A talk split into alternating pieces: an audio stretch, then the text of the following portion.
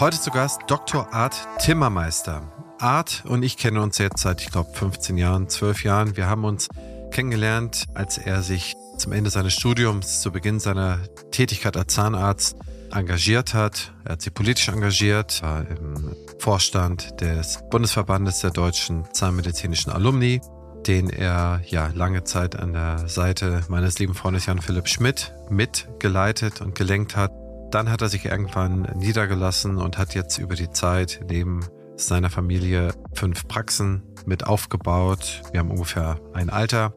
Das heißt, ich kann sehr viele Gedanken und Wege, die er gegangen ist, sehr gut nachvollziehen und den Zeitgeist sehe ich auch, den er in sich getragen hat und trägt. Wir sprechen über die Herausforderung, was ihn antreibt und dann sprechen wir sehr intensiv und sehr lange über das Thema ERP. Was sind so die Triebstellen einer Zahnarztpraxis? Von der Materialbeschaffung zur Wiederaufbereitung, zu Lagerhaltung, zur Vorbereitung der Behandlungszimmer. Wie kann man Prozesse etablieren?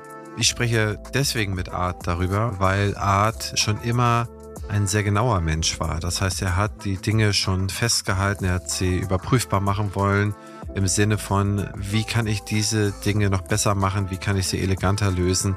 Da hat er mich früher schon immer überrascht, wie analytisch er Dinge betrachtet hat und da ist er schon einer der wenigen Exemplare, die so rangehen. Und das hat mir immer sehr imponiert. Und auch hier identifizieren wir zusammen auch im Laufe des Gesprächs allerhand Fehlerquellen in Zahnarztpraxen, auch Dinge, die er noch gar nicht hat lösen können. Also ich glaube, es ist wirklich ein sehr, sehr, sehr, sehr gutes Gespräch geworden. Ich würde sagen, das ist einer der besten Podcasts, die ich bisher hatte. Auf jeden Fall unter den Top 20 würde ich das ansiedeln von dem Lehrgehalt, der dort vorhanden ist. Ansonsten, mein Name ist Christian Henriz, ich bin Geschäftsführer der OptiHealth Consulting GmbH und führe Sie als Host durch den Podcast. Und auf, nun geht's ab ins Gespräch.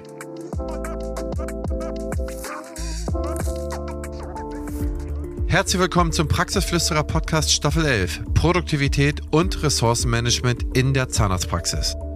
Unsere Zahnarztpraxen haben ein Problem. Seit 30 Jahren stagniert die Produktivitätssteigerung. Und wir brauchen Produktivitätssteigerung, um steigende Kosten und geringere Einnahmen zu kompensieren. Wir sprechen mit führenden Experten und Expertinnen aus den Bereichen Praxismanagement, Organisation und teilen ihre Strategien. Partner der Staffel ist die BFS. Dr. Art Timmermeister, lieber Art, ich freue mich, dass du heute hier im Podcast Gast bist. Herzlich willkommen. Ich freue mich. Als großer Fan von deinem Podcast habe ich mich gefragt, wann ich denn noch irgendwann auch mal Gast sein darf. Ja, wir kennen uns ja auch schon seit, ich glaube, 15 Jahren bestimmt. Hatten wir uns damals bei dem Hase-Geburtstag am Tegernsee kennengelernt oder kannten wir uns schon davor? Besser kennengelernt beim Hase-Geburtstag tatsächlich. Vorher schon mal gesehen, auf einer Messe sicherlich, vorgestellt von Jan Philipp. Und beim Hase-Geburtstag hatten wir dann tatsächlich ein bisschen Zeit, hatten auch, glaube ich, einmal das gleiche Hotel das gleiche Taxi und dann sind wir auch schon mal ins Plaudern gekommen, genau. Das waren noch legendäre Feste. Das war für mich das Top-Event der deutschen Zahnmedizin. Das war der Geburtstag vom Verleger Dr. Hase am Tegernsee, also dem Verleger der Quintessenz. Und das waren, das waren schon großartige Ereignisse damals, ne? diese zwei Tage, einmal im Jahr. Absolut. Also ich habe schon immer den Jahresurlaub danach gerichtet, weil das ging ja wirklich dann um den Tag und nicht um den Wochentag. Das war ja immer der 23. Juli. Da musste man sich das schon einrichten, dass man dort hinkommen kann. Und absolutes Highlight. Also da denke ich heute noch dran, wen man dort getroffen hat, in welcher Atmosphäre das stattgefunden hat und in welchem freundschaftlichen Umfeld das stattgefunden hat. Also sensationell, großartig.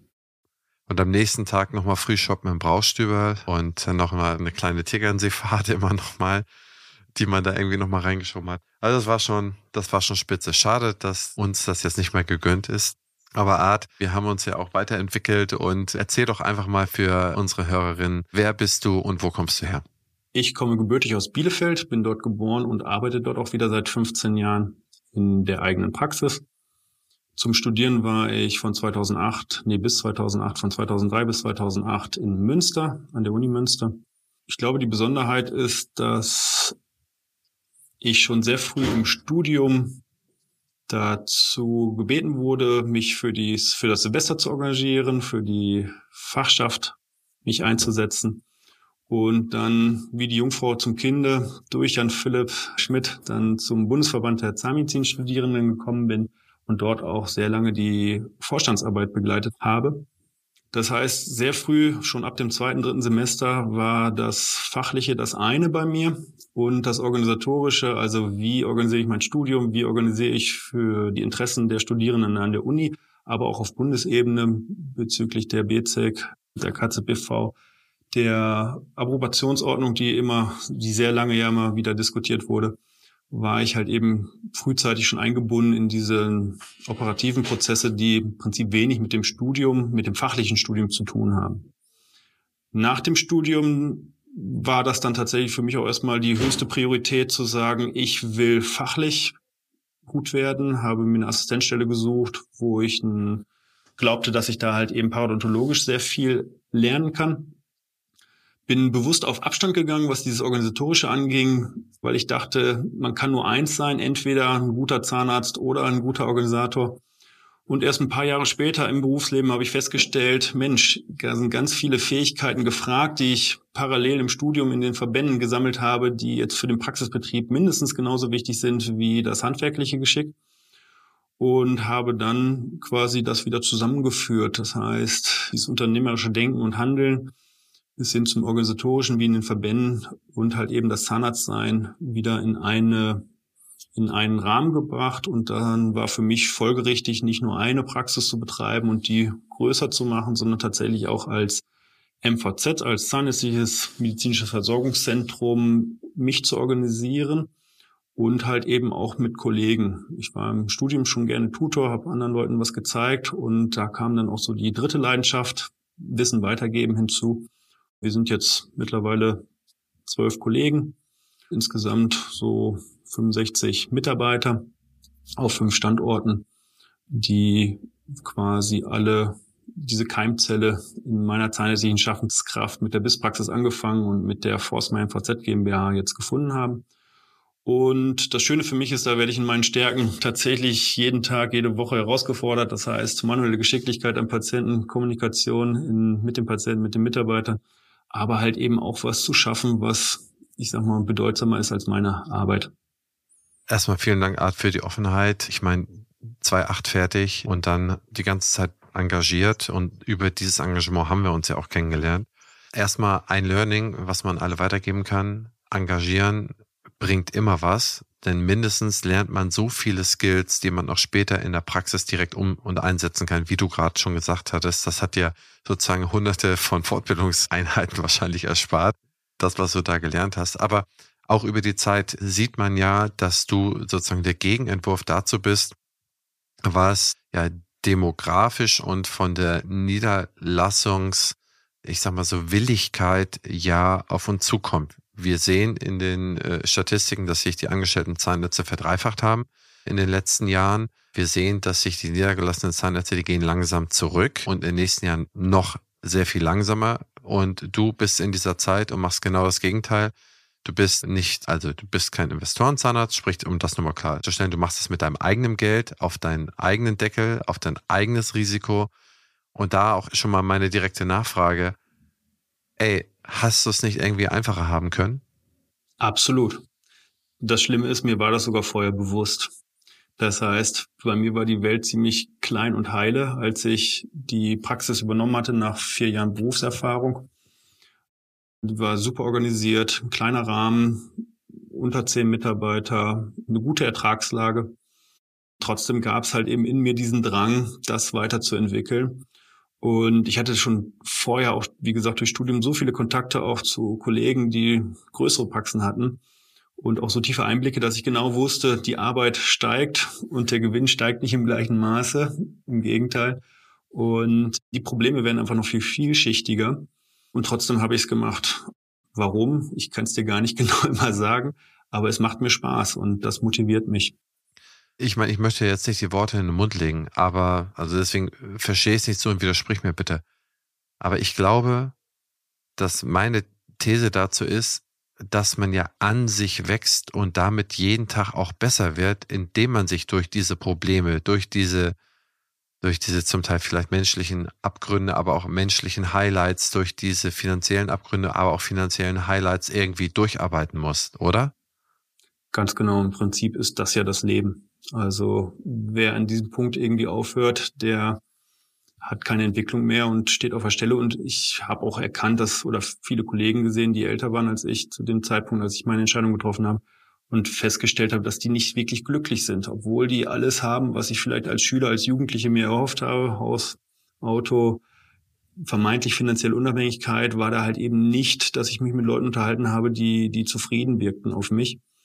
Und ich glaube, das ist genau der Grund, dass diese Entwicklung abgebrochen wurde. Und die dieses permanent an sich arbeiten, immer wieder was lernen, diese Herausforderung des Lebens nenne ich mal. Das ist ja auch so, dass man, wenn ich mal die Kollegen anschaue, die halt eben diese Möglichkeiten, wie ich sie jetzt nutze, nicht hatten vor 20, 30 Jahren.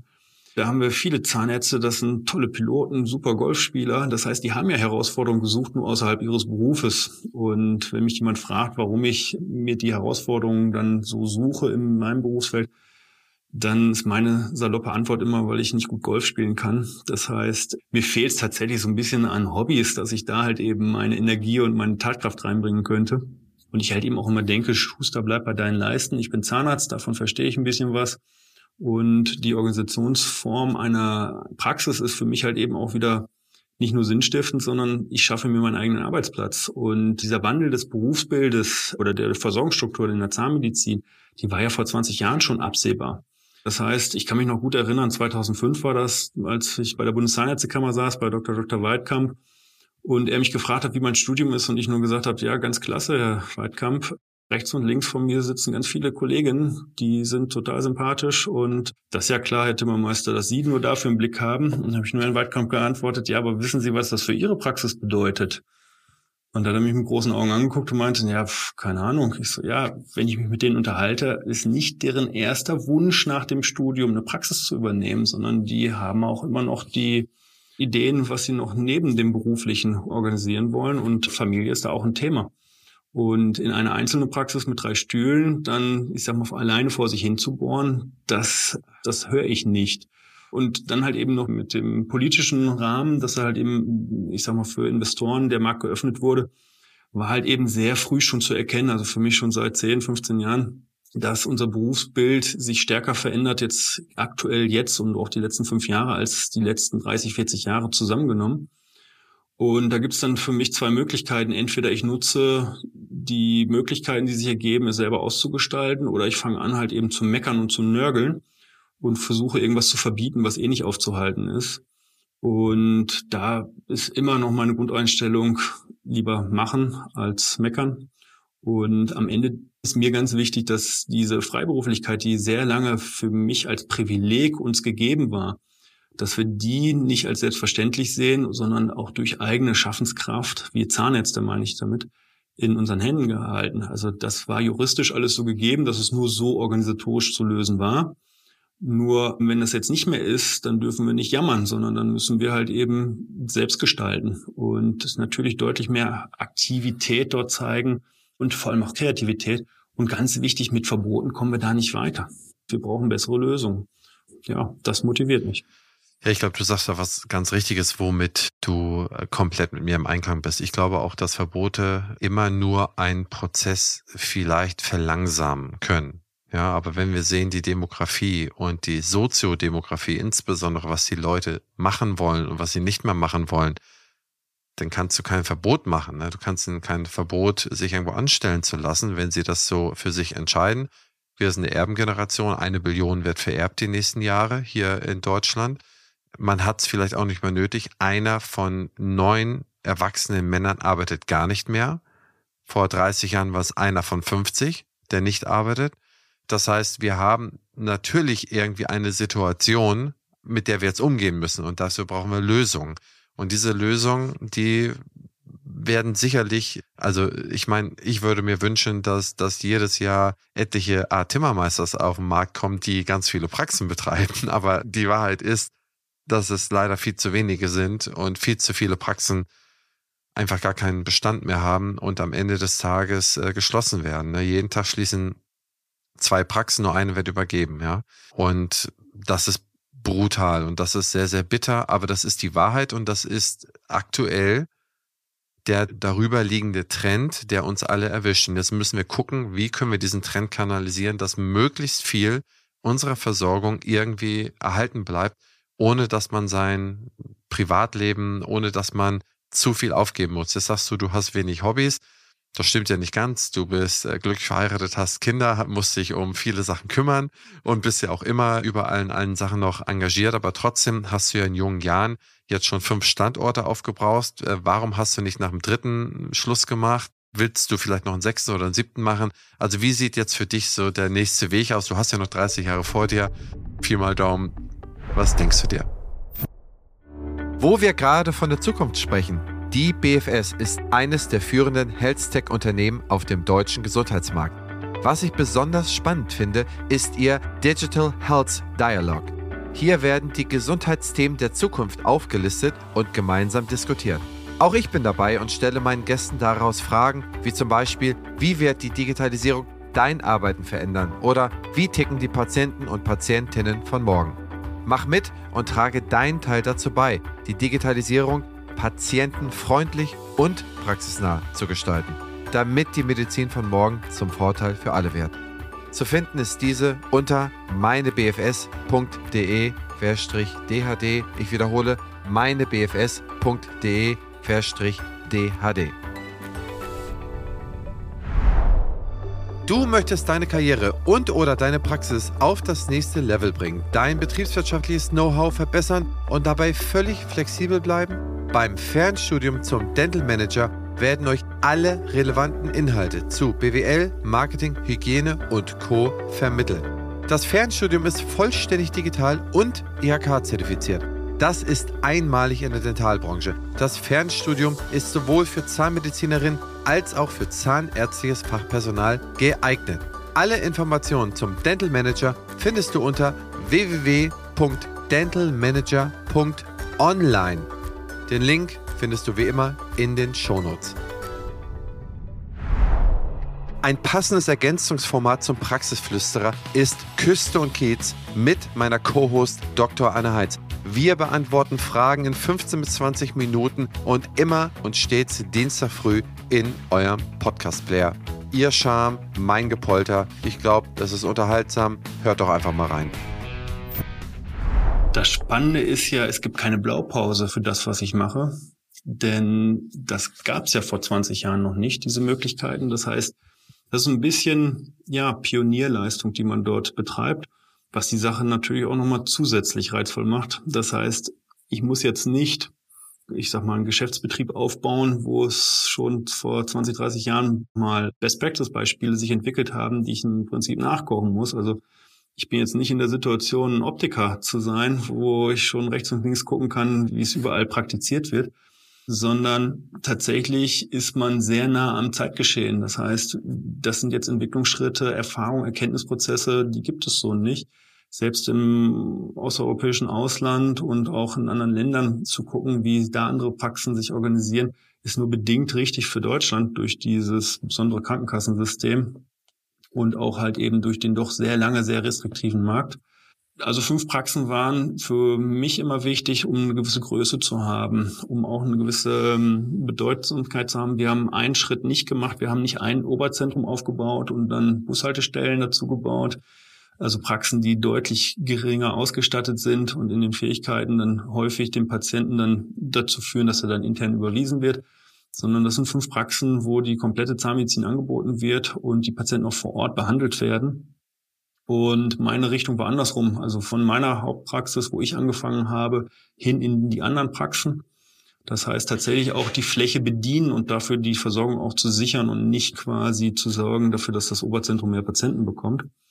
Das ging baulich nicht. Das heißt, das war gar nicht so eine alleinige Kopfentscheidung zu sagen, das will ich nicht. Aber im Nachhinein würde ich sagen, das war ein sehr richtiger Schritt, weil dadurch war nicht eine Praxis wichtiger als die anderen.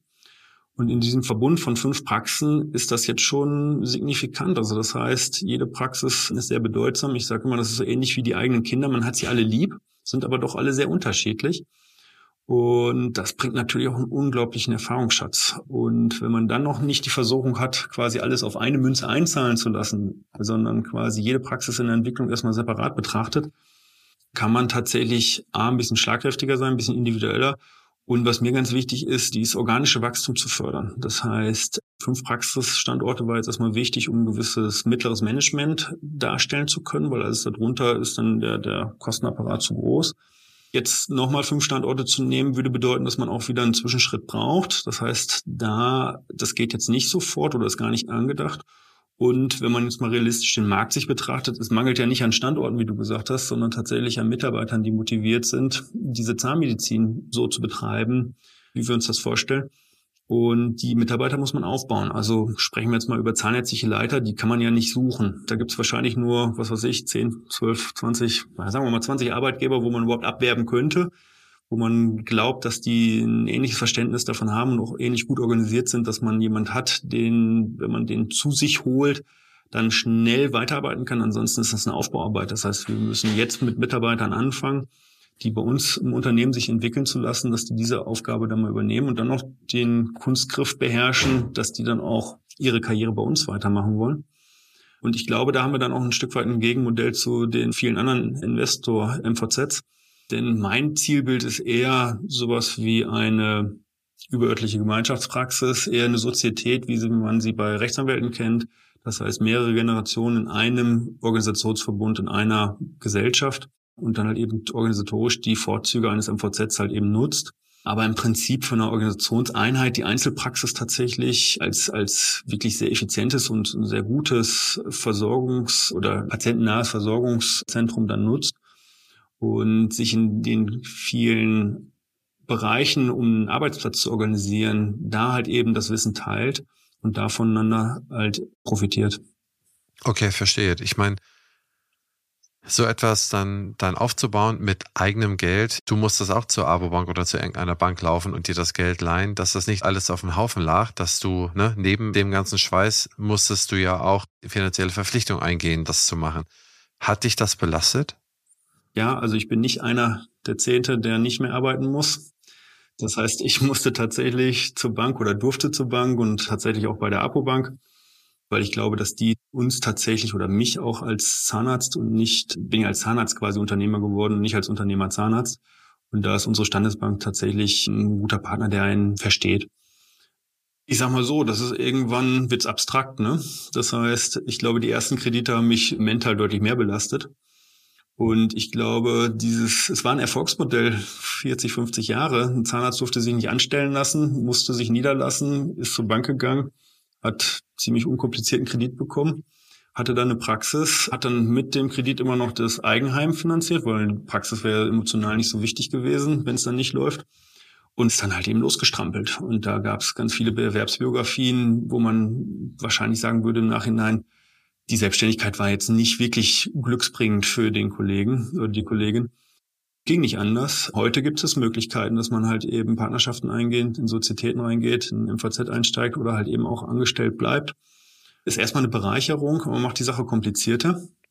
Und für mich jetzt auf das Finanzielle gesprochen, ja, die ersten Kredite, da habe ich mir genau diese Gedanken gemacht, was passiert, wenn. Und mittlerweile ist das, sehe ich das wirklich als Unternehmen. Das heißt, die, ich sehe das gar nicht als Schulden, sondern tatsächlich als Investition wo mit ein Vermögen aufgebaut wird oder ein Vermögenswert, besser gesagt. Und dementsprechend, so komisch das klingt, also die Summe der Schulden freut mich tatsächlich, weil das soll ja auch irgendwann mal als Gegenwert zur Verfügung stehen, also als Vermögenswert, wenn alles so läuft, wie ich mir das vorstelle. Ich erinnere mich immer noch, wo du jetzt von Schulden und Vermögen sprichst, dass man ist ja irgendwie so groß geworden, dass man mit Schulden Vermögen aufgebaut hat. Irgendwann hatte man dann ein Vermögen, dafür hat man dann seine Jugend nicht mehr, dafür ist man dann sozusagen in, in ein gewisses Alter gekommen, sagen wir mal, man hat dann ein Vermögen, man ist 65 oder 70, man hat dann ausgesorgt fürs Alter. Und ich glaube, eine ganze Generation hat dann eine gute Zeit darauf verwendet, dieses Vermögen dann möglichst steuerunschädlich auf die nächste Generation zu übertragen. Das sehen wir ja jetzt in den Zahlen. Es wird ein gewaltiges Vermögen. Ich glaube, das weltweit das zweitgrößte Vermögen nach den Amerikanern wird auf die nächste Generation hier übertragen, was also, was bei weitem mehr ist als die Italiener, Franzosen und die Briten, glaube ich, sogar zusammen. Und da würde mich nur mal so deine persönliche Einschätzung, ich meine, das ist noch 30 Jahre hin, aber die würde mich mal interessieren. Ist das für dich dann irgendwann ein Ziel, dass man sagt, okay, dieses Praxisvermögen geht dann sozusagen an die Kinder? Oder ist es dann eher so, sag mal, okay, ich möchte sie vernünftig ausstatten, dass sie irgendwie vernünftig was lernen können, aber dann sollen sie ihren eigenen Weg gehen? Und eigentlich meine Lebenserfahrungen und Erfahrungen, die ich selber gemacht habe mit dem Leben, wo ich selber dran gewachsen bin, die sollen sie dann lieber nochmal selber machen und nicht ja mit diesem Vermögen dann irgendwie sich da eine Abkürzung nehmen und die Erfahrung nicht machen dürfen. Das ist eine gute Frage. Ne? Also es ist ja im Prinzip der Blick aufs Geld, was einem Geld bedeutet. Ich bin bei zweiterem. Also ich glaube, Geld ist Mittel zum Zweck. Ich glaube aber schon, dass finanzielle Mittel einem so viel Freiheit bringen und damit dann auch die Möglichkeit, schneller zu seinem Glück zu finden, wenn man das mal so ausdrücken will. Ich glaube aber, dass man dieses Glück nicht kaufen kann. Also das heißt, meine Kinder werden nicht glücklicher sein, wenn ich dafür sorge, dass die ausgesorgt haben sondern mein größtes Glück, was ich selber empfunden habe, ist, dass ich selber sehr viel erschaffen konnte. Und diese Möglichkeiten, die waren mir gegeben, ganz klar auch durch, durch BAföG, durch unseren, unseren Staat. Also da gibt es ja viel Gutes, was unser Sozialsystem auch bereitstellt. Auch der Zugang zu der Hochschule ist, ist ein Privileg gewesen, dass ich studieren durfte. Das ist auch in vielen anderen Ländern nicht so einfach möglich für jemanden, der mit wenig Geld startet. Und ob das so bleibt, das weiß ich nicht. Das heißt, wenn ich mich jetzt mit Geld auseinandersetze, gehe ich jetzt nicht davon aus, dass ich jetzt relativ schnell meine Schäfchen im Trocknen habe. Ich gehe davon aus, dass ich relativ lange arbeite. Deshalb ist mir auch wichtig, selbst den Arbeitgeber zu gestalten, so dass ich mich da immer wohlfühle. Und ich habe nicht den Tag X und dann ist alles fertig, weil erstens habe ich Angst davor, was danach dann kommt, weil ich glaube, es wäre nicht gut, wenn ich jetzt einen Job mache, wo ich jeden Tag zähneknirschend zur Arbeit gehe und dann am Maßband die Tage abschneide, bis ich endlich fertig bin, sondern im ganzen Gegenteil, ich will deutlich mehr im Jetzt und Hier quasi sein und auch gar nicht zu sehr in die Zukunft da denken, aber natürlich auch auf alles vorbereitet sein. Ne? Das heißt, Unabhängigkeit dort haben, dass man halt eben nicht alles auf eine Karte setzt. Und eine Exit-Strategie habe ich nicht, sondern im Prinzip, meine Tochter hat die mit drei Jahren schon gesagt, dass sie Zahnärztin werden will. Und äh, meine Ansporn ist eher, dass sie dann bei uns im MVZ einen guten Arbeitgeber findet und dann selber ihre eigenen Brötchen da verdienen kann und dann auch im Partnermodell dort Karriere macht.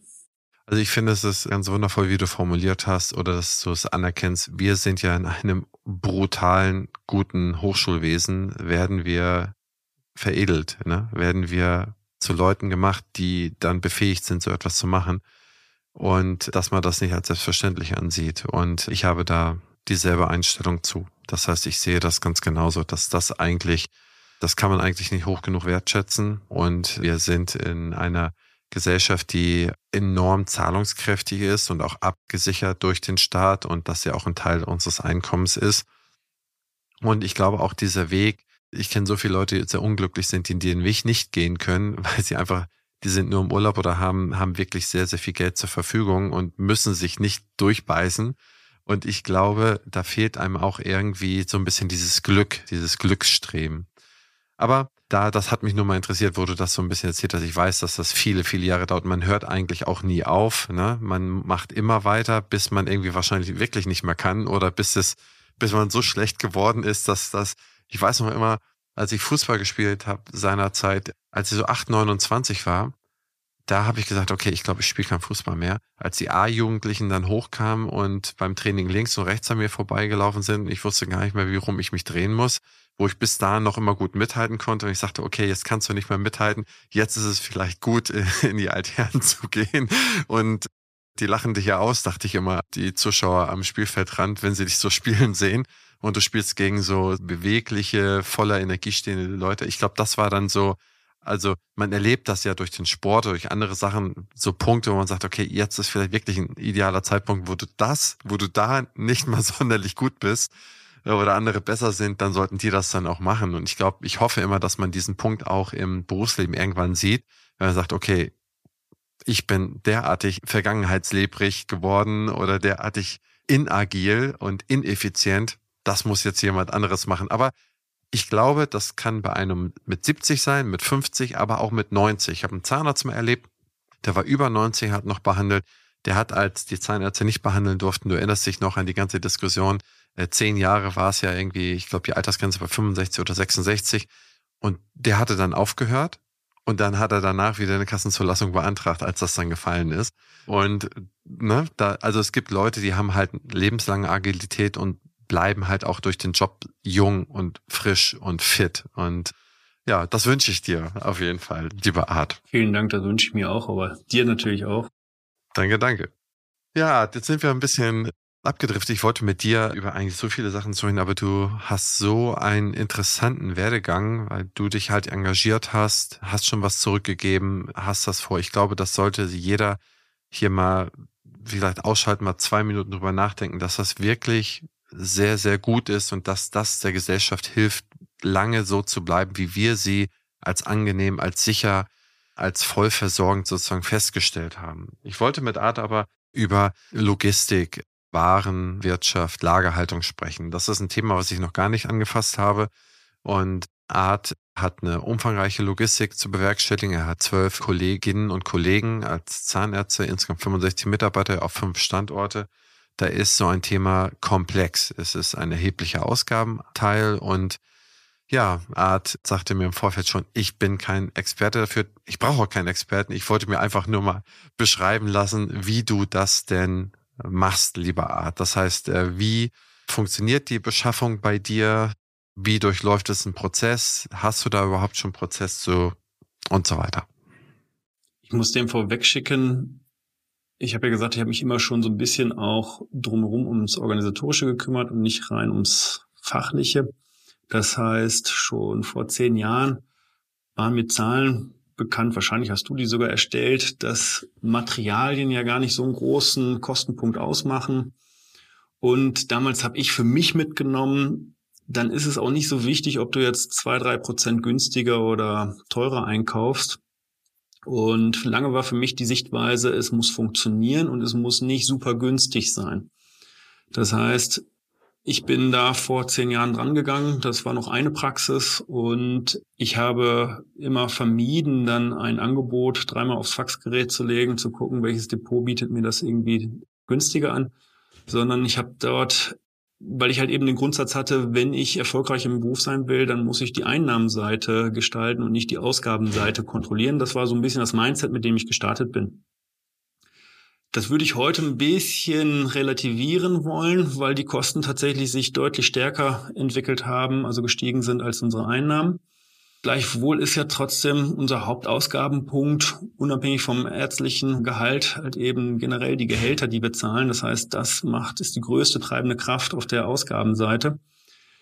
Bei den Materialien war immer meine Blickweise, ich möchte alles in der Praxis haben, was ich für den Alltag brauche. Ich möchte nicht zu viel haben, ich möchte nicht zu wenig haben und ich möchte auf keinen Fall in die Situation geraten, dass wenn ich irgendwas gerade brauche, mir dann die Mitarbeiter sagen, das haben sie nicht, weil das Lager leer ist. Und ich bin da relativ pragmatisch drangegangen. Ich habe den Keller leergeräumt, Regale hingestellt, habe mal gemessen, wie viel von welchen Verbrauchsmaterialien ich pro Woche beziehungsweise auf einen Monat dann halt eben brauche. Habe dabei festgestellt, dass es gar nicht alles so einfach ist. Habe dabei festgestellt, dass wir verschiedene Lagerorte haben. Also das mit dem Kellerraum, das war nur ein Lager. Es gab noch drei, vier versteckte Lager und dann noch ein Kurzlager für die Sachen, die man mal von Zimmer zu Zimmer trägt. Und ich wollte, ich habe dann einfach so ein paar, paar Sachen für mich definiert. Also maximal zwei Lager, also ein großes zentrales Lager im Keller und ein Zwischenlager auf dem Flur nah an den Behandlungszimmern. Ich habe alle Zimmer leer geräumt. Das heißt, da gibt es nichts. Die Schubladen bei mir sind größtenteils leer in den Zimmern. Die tragen noch die Arbeitsplatte, aber mehr nicht. Sowohl bei den Instrumenten als halt eben auch bei den Verbrauchsmaterialien. Das, ich meine, meisten Kollegen kennen das, wenn sie da mal tiefer in so einer Schublade wühlen, finden sie so ein vertrocknetes Tempond, was da schon seit 20 Jahren drin liegt. Das hat mich immer gestört. Dann haben wir Behandlungskisten eingeführt, einfach ganz einfache, transparente, durchsichtige Kisten vom Baumarkt, Ikea, ich weiß nicht woher, und dann einfach fünf Behandlungen definiert. Endo, Füllung, Zahnersatz, Chirurgie und wahrscheinlich noch irgendwas Fünftes. Und haben da halt eben die Verbrauchsmaterialien reingepackt, die wir in 90 Prozent der Behandlung für dieses Thema brauchen und geguckt, dass dann genügend in dieser Box ist, dass die Box, ich sag mal, einen Tag hält. Das Problem, wie man erkennt, dass diese Box leer ist oder droht leer zu werden, wieder aufgefüllt werden, das habe ich bis heute noch nicht gelöst. Das ist Fleißarbeit, da muss halt eben reingeguckt werden. Also irgendwas draufzukleben, diese Box zum Beispiel gelb droht bald leer zu werden, das Bonding ist fast leer oder sowas. Das funktioniert nicht, auch irgendwelche Kreuze drauf zu machen oder ähnliches. Also man muss nur eine Box, die halt eben dann droht leer zu werden, sofort aussortieren und die muss dann halt eben wieder ja, in den Keller genommen werden und dann aufgefüllt werden. Und im Keller war dann die Idee, in der Mitte die Box hinzustellen und dann aus den Regalen umliegend die Box wieder aufzufüllen. In der Box ist beschrieben, wie viel drin sein soll, also wie viele Kartuschen von welchem Komposit und wie die aufgebaut ist. Da gibt es ein Foto mit einer Stückanzahl. Im Keller selbst gibt's dann wieder auch Boxen, also die gleichen transparenten Boxen, nur halt eben fünfmal so groß, wo dann alles gelagert wird und mit einem Trenner geteilt. Das heißt, hinter dem Trenner ist dann das, was wir für zwei Wochen brauchen. Und vor dem Trenner ist alles, was wir mehr an Bestand haben. Und der Bestellprozess soll dann ausgelöst werden, wenn der Trenner erreicht ist. Das heißt, da gehen wir einmal die Woche runter und gucken, wo der Trenner erreicht ist, bestellen das nach. Und dann leben wir wieder von den Arbeitsanweisungen, dass wenn dann ausgepackt wird, der Lieferschein kontrolliert ist, ob alles, was bestellt ist, mitgeliefert wurde. Da sind noch so Fehlermöglichkeiten. Und das Zweite, dass dann der Trenner leergeräumt wird, nach vorne geräumt wird und dahinter dann wieder das einge, eingepackt wird. Das ist fast selbsterklärend, aber das sind so Fehlermöglichkeiten, die wir dort haben. Seitdem bin ich zumindest zufrieden. Also es sind nur noch so ein paar Verbrauchsmaterialien, die wir nicht in unserem Standardlager dann haben, sondern was weiß ich im Kühlschrank lagern oder so teuer sind, dass wir die nicht in großen Mengen dann vorrätig haben oder patientenbezogen nur bestellt werden, wo es dann mal Fehler gibt, dass ich Material vermisse im Zimmer. Bei den anderen Materialien sind wir selbst durch die Corona-Zeit ganz gut durchgekommen, wo wir dann festgestellt haben, Lieferengpässe und haben einfach dann aus zwei Wochen Restbestand hinterm Trenner halt eben dann, was weiß ich, zwei Monate gemacht, um dann halt eben eventuell drohende Lieferschwierigkeiten zu kompensieren. Ich muss dann ehrlich gestehen, so ganz häufig bin ich jetzt dann auch gar nicht mehr da unten im Keller. Das heißt, ob das System richtig gut funktioniert, ob da irgendwo in Ecken Materialien noch liegen, müsste ich jetzt mal gucken. Aber meine Devise, mit der ich angetreten bin, dass ich ein funktionierendes System habe, nichts in den Zimmern habe, dass die Behandlungsboxen aufgefüllt werden, zentral, zentral bestellt wird und ein für mich nachvollziehbares System ist, wann bestellt wird, wie viel. Das haben wir seit mehreren Jahren etabliert. Ich habe dann natürlich mit jeder Zunahme von der neuen Praxis immer geguckt, wie es wird's da geregelt und meistens war es so, ja, das läuft bei uns ganz toll. Ganz toll, war immer verknüpft mit einer Mitarbeiterin, die sich drum gekümmert hat, primär. Das heißt, es war tatsächlich das, da gab es immer ein Wissensmonopol. Das haben wir dann auch sehr lange erstmal immer so weiterlaufen lassen. Wenn es dann Schwierigkeiten gab, haben wir angeboten, dass wir auch so ein Lager einführen, wie wir es jetzt eben beschrieben bei mir in der ersten Praxis auch so aufgebaut haben. Das heißt, wenn die Bereitschaft da war von der Mitarbeiterseite zu sagen, da müssen wir erstmal das Wissensmonopol so ein bisschen aufbrechen und zweitens auch ein System haben, was wir alle als Team leicht bedienen können, dann war die Ausgangsvoraussetzung gegeben, quasi auch Regale im Keller, Tisch in der Mitte alles aus den Zimmern raus und Behandlungsboxen einzuführen. Und die werden jetzt kultiviert. Das heißt, wir haben jetzt schon Boxen, die, also jetzt kommen tatsächlich auch von anderen Standorten Hinweise, wie wir unsere Boxen ein bisschen besser organisieren können, was wir rausnehmen sollten und noch hinzunehmen sollten. So gesehen bin ich damit zufrieden. Hast du einen Überblick über den Verfall an Materialien, also die Überschreitung der Mindesthaltbarkeitsdaten? Man hat ja vier Zustände. Einmal den Zustand, man hat das Material verbraucht, man hat das Material in den Patienten gelassen, man hat das beim Patienten gebraucht und es geht wieder in die Hygiene, zum Beispiel ein Instrument, und der Zustand, der in 18 Prozent aller Fällen eintritt, ist, es überschreitet das Mindesthaltbarkeitsdatum und muss entsorgt werden. Das heißt, gehen wir mal auf den interessanten Punkt. Ich, Christian Ries, habe immer gesagt, geht an die Leistungsseite ran und nicht an die Kostenseite. An der Leistung, da liegt es geborgen. Und das ist, ist nach wie vor so. Aber wenn wir an die Kostenseite rangehen, dann gibt es, glaube ich, sehr viele Ineffizienzen, die wir heben können. Und eine dieser Ineffizienzen ist zum Beispiel das Übertreten des Mindesthaltbarkeitsdatums. Also ich schätze, ne, ich habe mich ja vorbereitet, bin da mal durchgelaufen, habe mal geguckt, ob ich was finde, dass wir ungefähr zehn Prozent der Ware verlieren durch Überschreiten des Mindesthaltbarkeitsdatums. Okay, das ist aber schon super. Das ist, wie gesagt, mit diesem Trenner und passiert nur dann, wenn es hinter dem Trenner nicht vorgeholt wird, sondern wie im Supermarktregal halt eben davor gestellt wird und nicht nach vorne gezogen wird, die Ware. Ich weiß jetzt nicht, ob man da noch groß steigern kann. Ich sehe die Verluste tatsächlich, indem, ich sag mal, Sachen bestellt werden oder indem halt eben nicht einheitlich Sachen bestellt werden, sondern ein neuer Arzt kommt zu uns und sagt, es muss unbedingt das und jenes sein. Dann bestellen wir das, dann stellt man fest, ein ähnliches Produkt haben wir schon und eins von beiden Produkten bleibt dann liegen. Das heißt, die meisten Sachen, die bei uns das MAD überschreiten, sind, ich sag mal, entweder falsch bestellt worden oder ohne dass es eine Absprache gab, ersetzt worden durch ein anderes Produkt und nochmal nachbestellt worden. Und die Sachen, die, ja, wenn die keiner benutzt, wenn die nicht im Umlauf sind, die bleiben irgendwo liegen, ja. Und Deshalb so diese täglichen Produkte, die, die zu handeln, ist, ist einfach. Es wird dann schwer, wenn es dann in so spezielle Themen geht. Davor habe ich mich immer geschützt, indem ich, naja, ich will nicht vorschreiben, wer womit behandelt, aber ich habe immer so eine Hürde reingebaut, dass ich gesagt habe, erklär mir, wofür das ist und dann entscheide ich, ob wir das halt eben für alle, für die ganze Praxis, ob ich das auch für meine Behandlung übernehme und jetzt in unserem jetzigen Fall auch fürs ganze MVZ. Das heißt, ich habe immer eine sehr große Entscheidung dran geknüpft und habe gesagt, äh, wenn das so toll ist, das Material oder dieser, das Instrument, dann will ich das selbst einmal verstehen. Und vielleicht ist das ja eine super tolle Innovation und dann möchte ich die auch fürs ganze Unternehmen haben. Und dann natürlich ein Riegel vorgeschoben, dass man einfach mal was bestellt. Und dann ist tatsächlich, ich sag mal, drei von vier Malen die Erkenntnis, ach, sowas ähnliches gibt es ja schon, dann nehme ich das und halt eben einmal etwas, was als wirklich als Innovation zu werden ist, was man damit aufnimmt.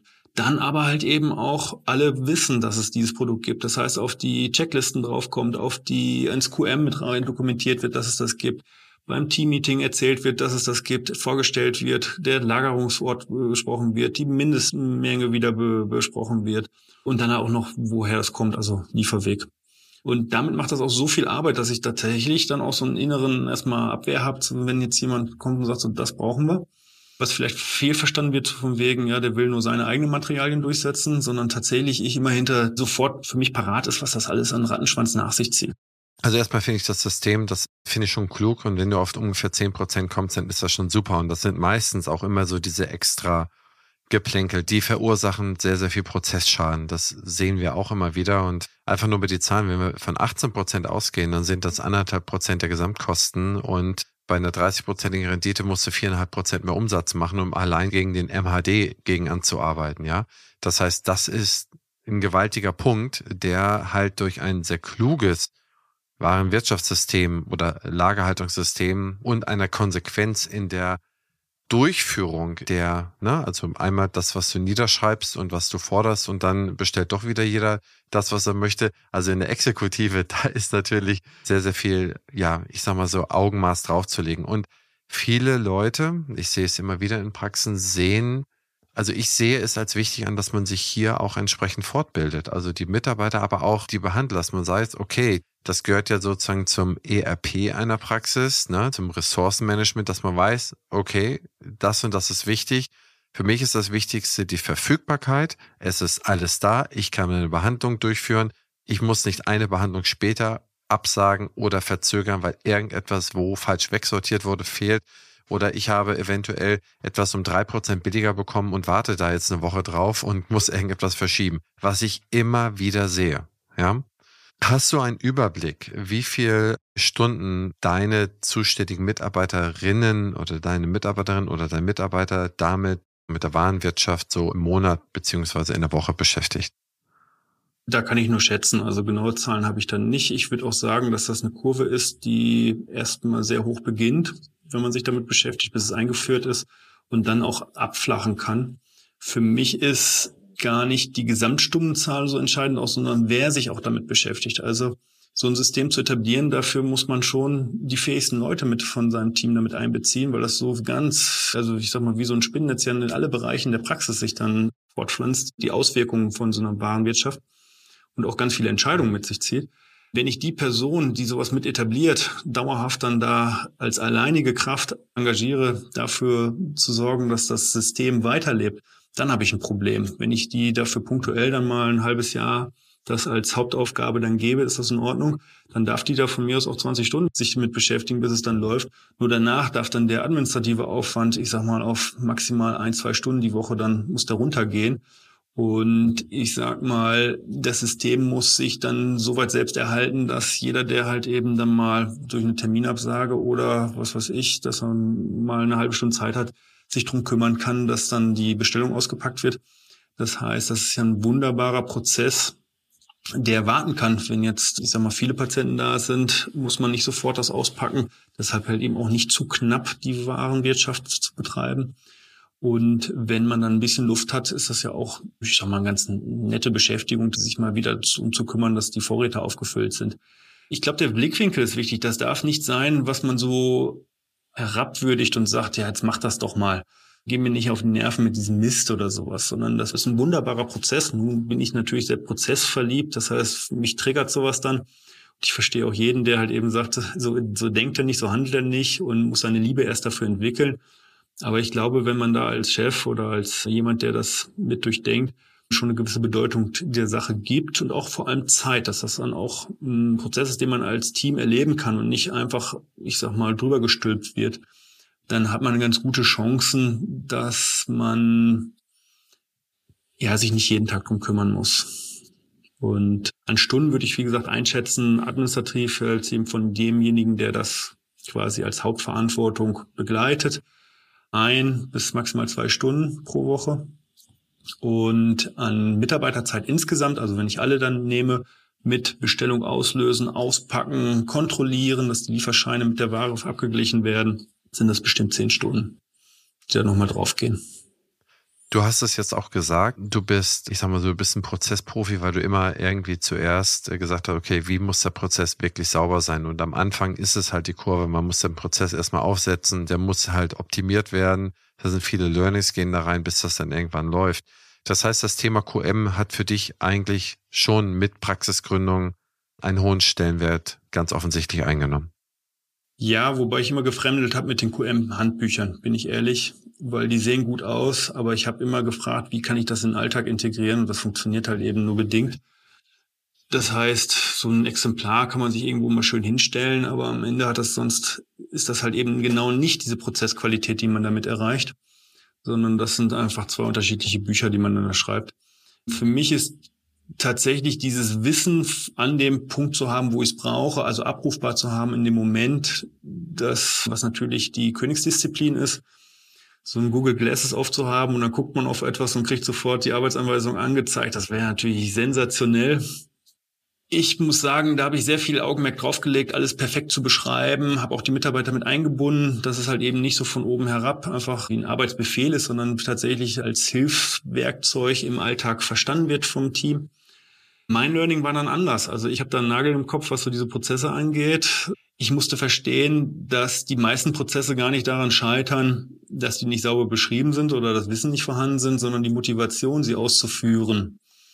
Und diese Motivation kann man nicht durch eine Checkliste erarbeiten oder reinbekommen, sondern tatsächlich durch Verständnis und halt eben auch ja, alles andere, was halt eben nicht mit der Beschreibung des Prozesses zu tun hat und tatsächlich eher ins Leadership geht. Und wenn das nicht symbiotisch so ein bisschen Hand in Hand geht, dann bringt das QM halt eben gar nichts. Das heißt, man braucht tatsächlich diese Polarität, man braucht beides. Also man braucht einmal einen gut beschriebenen Prozess und halt eben auch die Motivation. Und dann haben wir natürlich noch unterschiedliche Charaktere. Das heißt, der eine braucht ganz viel Struktur, damit er sich orientiert und der andere, der braucht die Freiräume. So sind wir Menschen. Jetzt kann man natürlich immer die Leute suchen, die genauso ticken wie einer selbst, dann braucht man wenig Motivation und viel Prozess.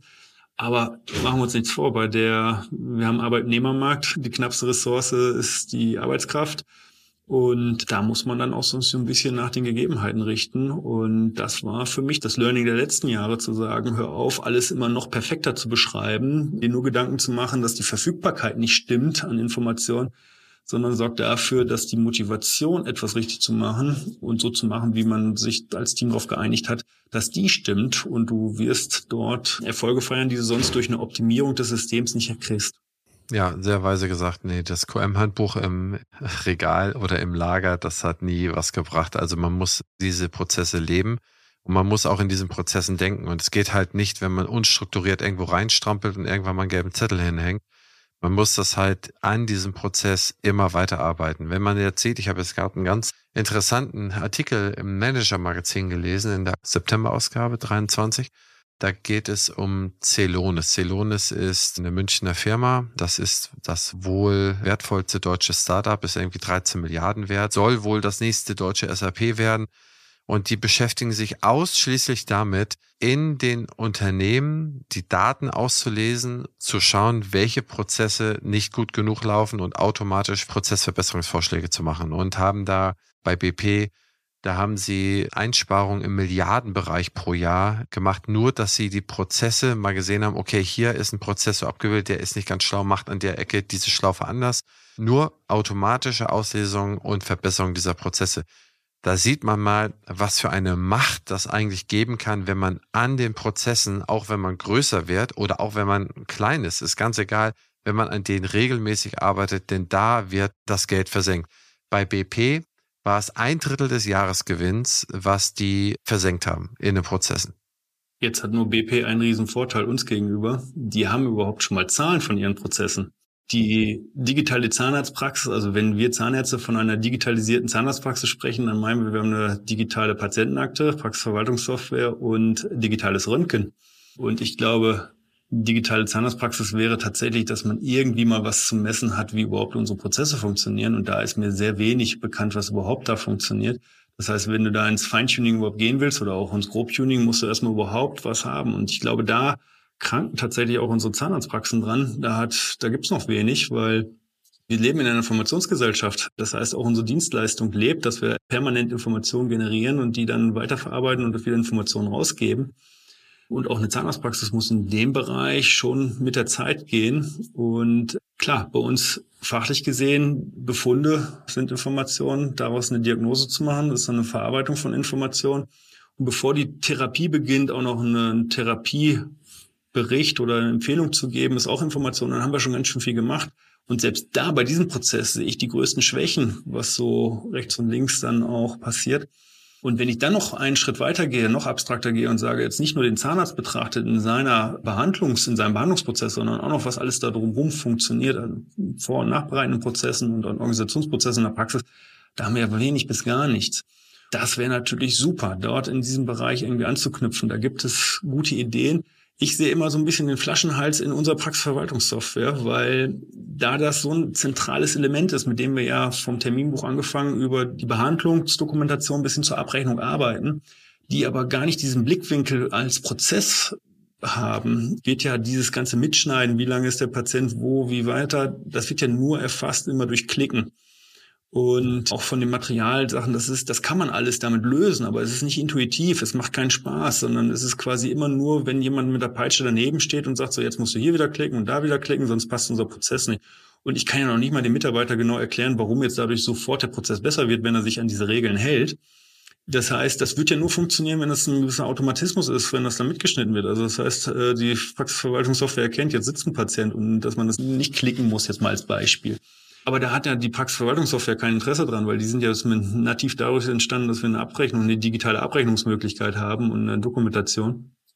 Und was wir die ganze Zeit besprechen, sind ja Prozesse, die dann anfangen, bevor der Patient überhaupt die Praxis betritt. Wir haben da ja wirklich kaum bis gar keine Daten. Also allein jetzt mit diesem Mindesthaltbarkeitsdatum, das sind ja, hast du ja mitbekommen jetzt in unserem Gespräch, einfach nur Schätzungen. Da gibt's nichts. Und da bin ich auch so ein bisschen habe ich Respekt. Da gibt es sicherlich jetzt schon Tools am Markt, die es ein bisschen transparenter mir halt eben zeigen. Nur mir fehlt dann noch dieser Rück, dieser, dieser Umkehrschluss, den du mir zeigst, ein Drittel meines Gewinns kann dadurch steigern, den ich dann als Motivation bei mir selber anfange und dann auch ins Team lebe, dass ich sage, deshalb beschäftigen wir uns damit. Ja, also erstmal Korrektur. Also mir sind keine Tools bekannt. Es gibt mal ein Tool, wo ich dann meinen Einkauf ein bisschen optimieren kann, wo es ein bisschen barrierefreier läuft. Ein Tool, wo ich dann irgendwelche Geräte anschließen kann, wo ich die Schnittstellen ansteuern kann für die Hygieneaufbereitung und so weiter. Aber dieser ganze Prozess, den, den gibt es nicht, ja. Und du musst das, glaube ich, auch in einem Prozess denken, denn sonst hast du ja über, überall wieder Sollbruchstellen. Ne? Sonst hast du hier wieder ein System, da wieder ein System und der Mitarbeiter, das System ist nur so gut wie den Input, den der Mitarbeiter da bringt, ja.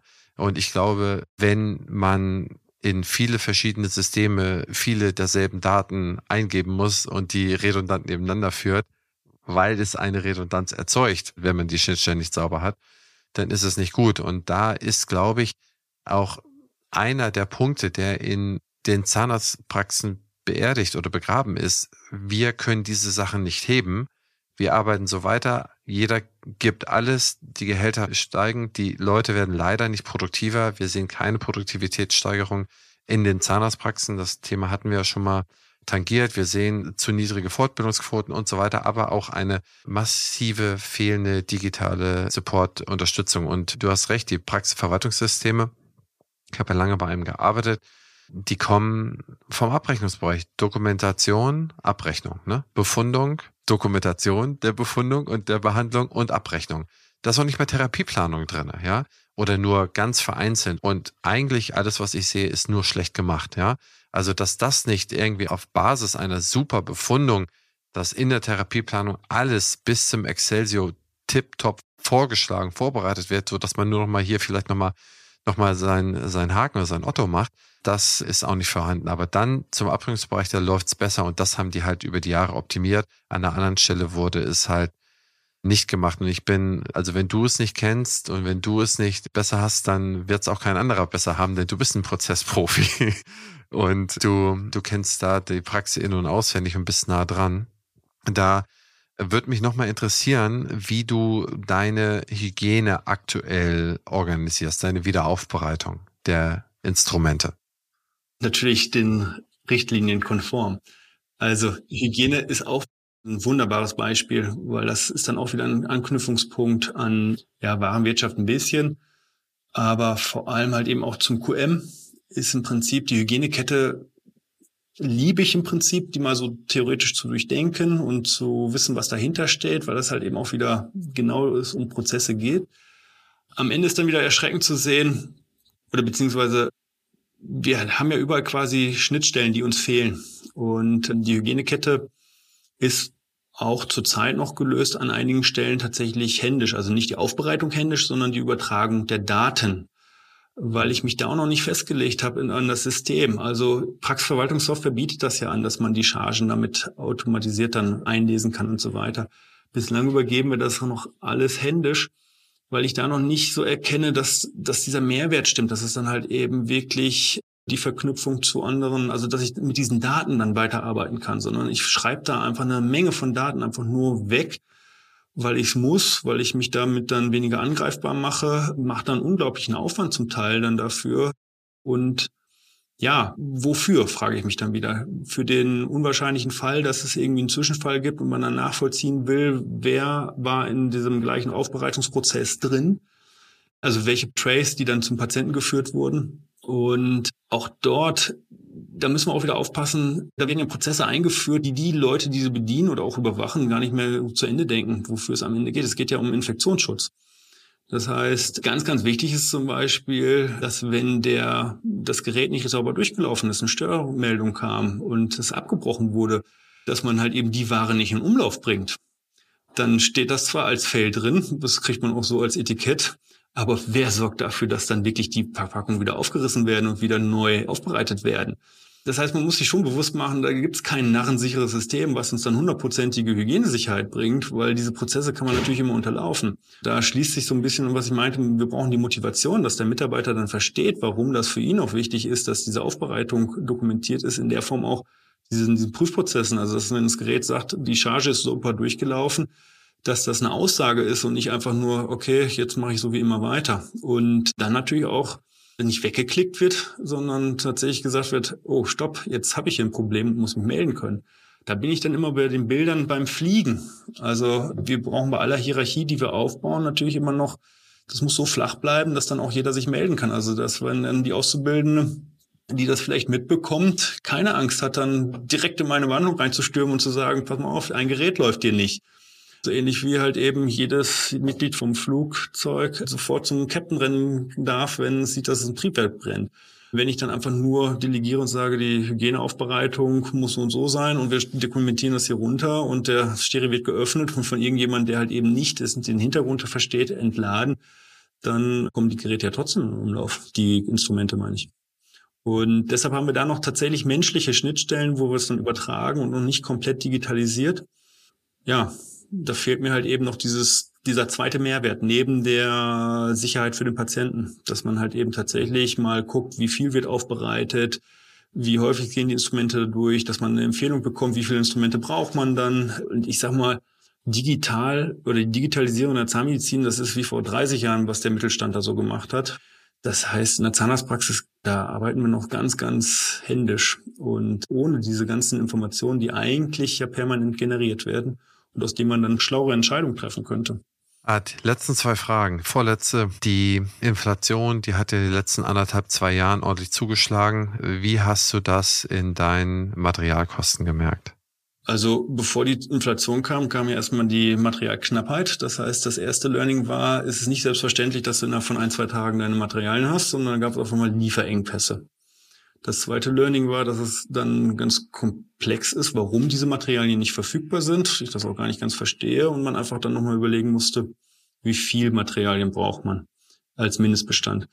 Da habe ich die Devise, ist egal, was es kostet, Hauptsache du hast Materialien. Denn wie du eben schon gesagt hast, der Supergau ist ja nicht dass Materialien alt werden, sondern wenn du keine hast und dann die Behandlung absagen musst. Und ich weiß, die Anästhetiker, die waren zwischenzeitlich so vergriffen, dass es dann tatsächlich zur Diskussion stand, ob wir jetzt rausbestellen müssen, weil wir nicht mehr genügend Anästhetiker haben. War ein komplett neues Gefühl, muss man sagen. Kannte ich so nicht. Aus unserer, in unserer Region ist ja im Prinzip immer, war meine Erziehung so, es ist alles im Überfluss vorhanden, sei trotzdem sparsam. Und jetzt auf einmal hat man gelernt, dass sowas endlich ist und man sparsam soll.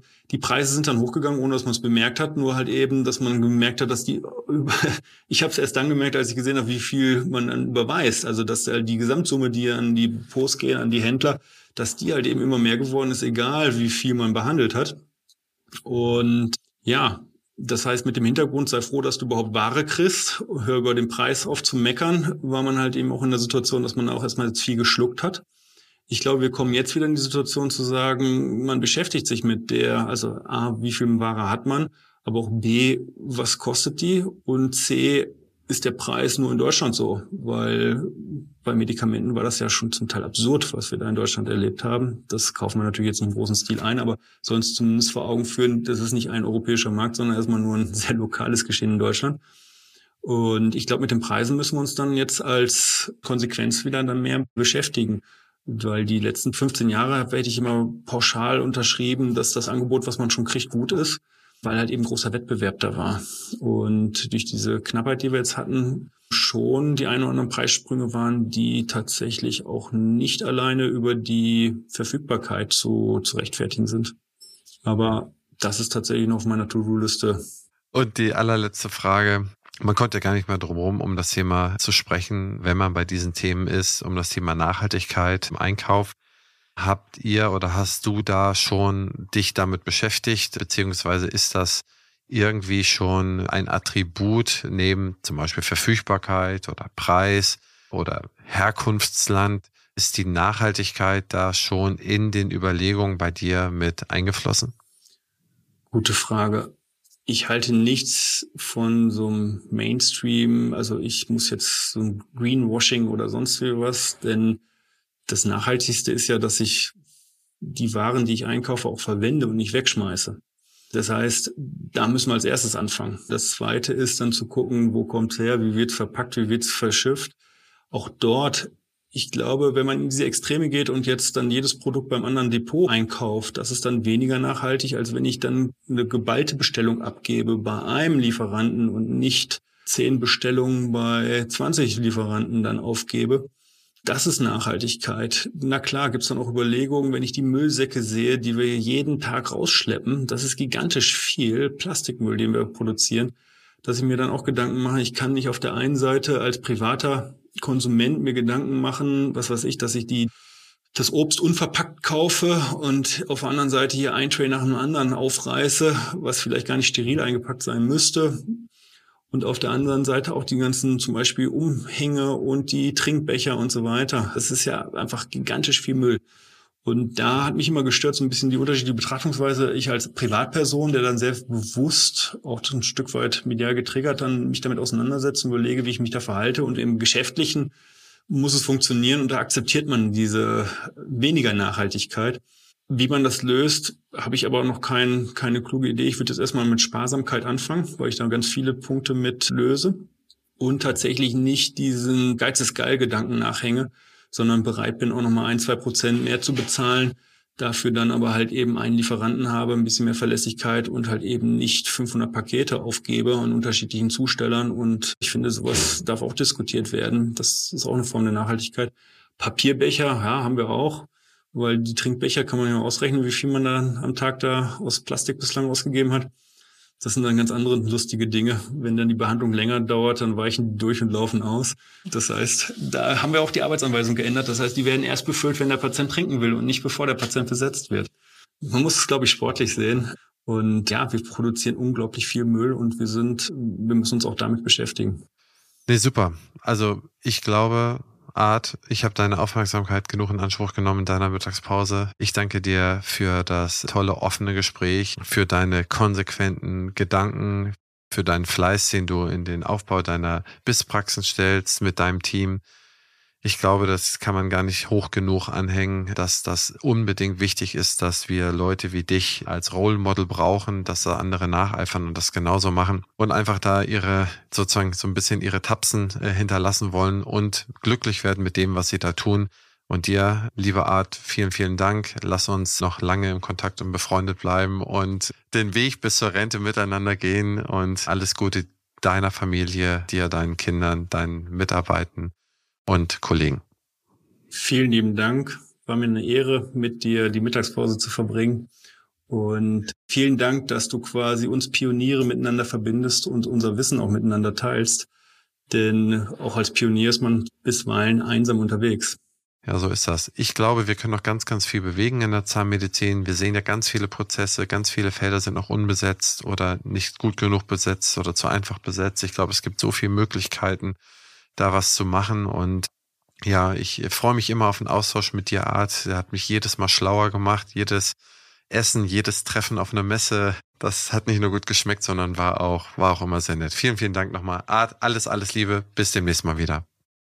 Wenn euch dieser Podcast gefallen hat, freue ich mich über eine Rückmeldung an henrizi.opti-hc.de, eine Bewertung mit fünf Sternen und einen kleinen Satz bei Spotify oder iTunes. Das hilft sehr beim Algorithmus und vor allen Dingen, es freut mich. Es ist wieder Applaus für einen Künstler. Ich möchte mich als Künstler bezeichnen, aber es ist dann schon so ein bisschen die Bestätigung, dass man die richtigen Sachen macht. Also insofern, wenn es euch gefallen hat, lasst es mich wissen. Das freut mich. Danke. Ciao. Dieser Podcast ist eine Produktion der Opti Health Consulting GmbH. Inhalt und Redaktion unterliegen der Verantwortung von Opti.